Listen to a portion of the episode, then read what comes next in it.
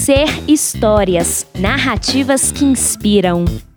Sete Maravilhas de Bauru, Rosalina Maria Pereira Gonçalves. Em 2017, a professora Rosalina Maria Pereira Gonçalves assumiu uma turma de quinto ano na Escola Estadual Professora Marta Aparecida Barbosa, em Bauru, São Paulo. Ao analisar as fichas dos alunos, deu-se conta de que quase metade havia recebido um diagnóstico baixo quanto à produção textual. Para despertar o interesse deles e das famílias, apostou em um tema próximo da comunidade escolar, as Sete Maravilhas de Bauru. Para começar, os alunos foram incentivados a ouvir histórias de familiares e conhecidos sobre a cidade e tiveram a oportunidade de conhecer suas sete grandes atrações: o Museu Ferroviário, a Avenida Nações Unidas e o Teatro Municipal, o Anfiteatro Vitória Régia, o Lanche Bauru, o Templo Tenrikyo, o Jardim Botânico e o Zoológico.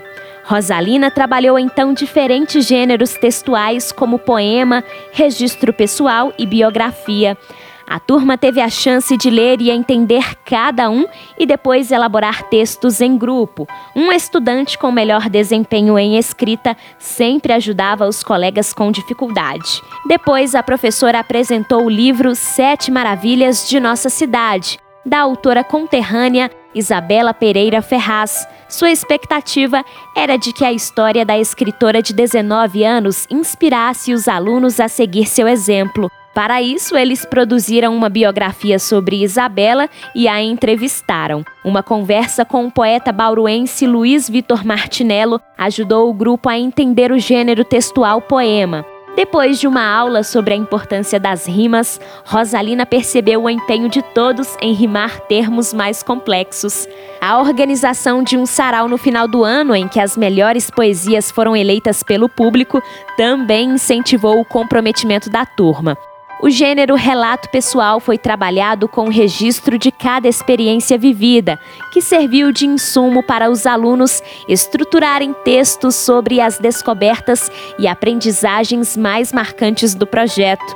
A visita ao zoológico foi uma das mais apreciadas, bem como a degustação do prato mais famoso da cidade, o lanche Bauru, Cada atividade ajudou no desenvolvimento de aspectos importantes para a escrita, entender as classes de palavras e suas funções, diferenciar os registros formais e informais, aprender a relatar os fatos em ordem cronológica, perceber os diferentes efeitos da linguagem, emotivo, informativo, conotativo e etc. O projeto encerrou-se em novembro com a realização de uma exposição e de um sarau para a apresentação das poesias, quando Rosalina constatou que os alunos conseguiram evoluir do nível de escrita básico para o adequado ou de adequado para avançado. Continue escutando as histórias. Juntos construímos o um movimento de educação empreendedora. Siga o Ser nas redes sociais e nos acompanhe pelo site ser.sebrae.com.br.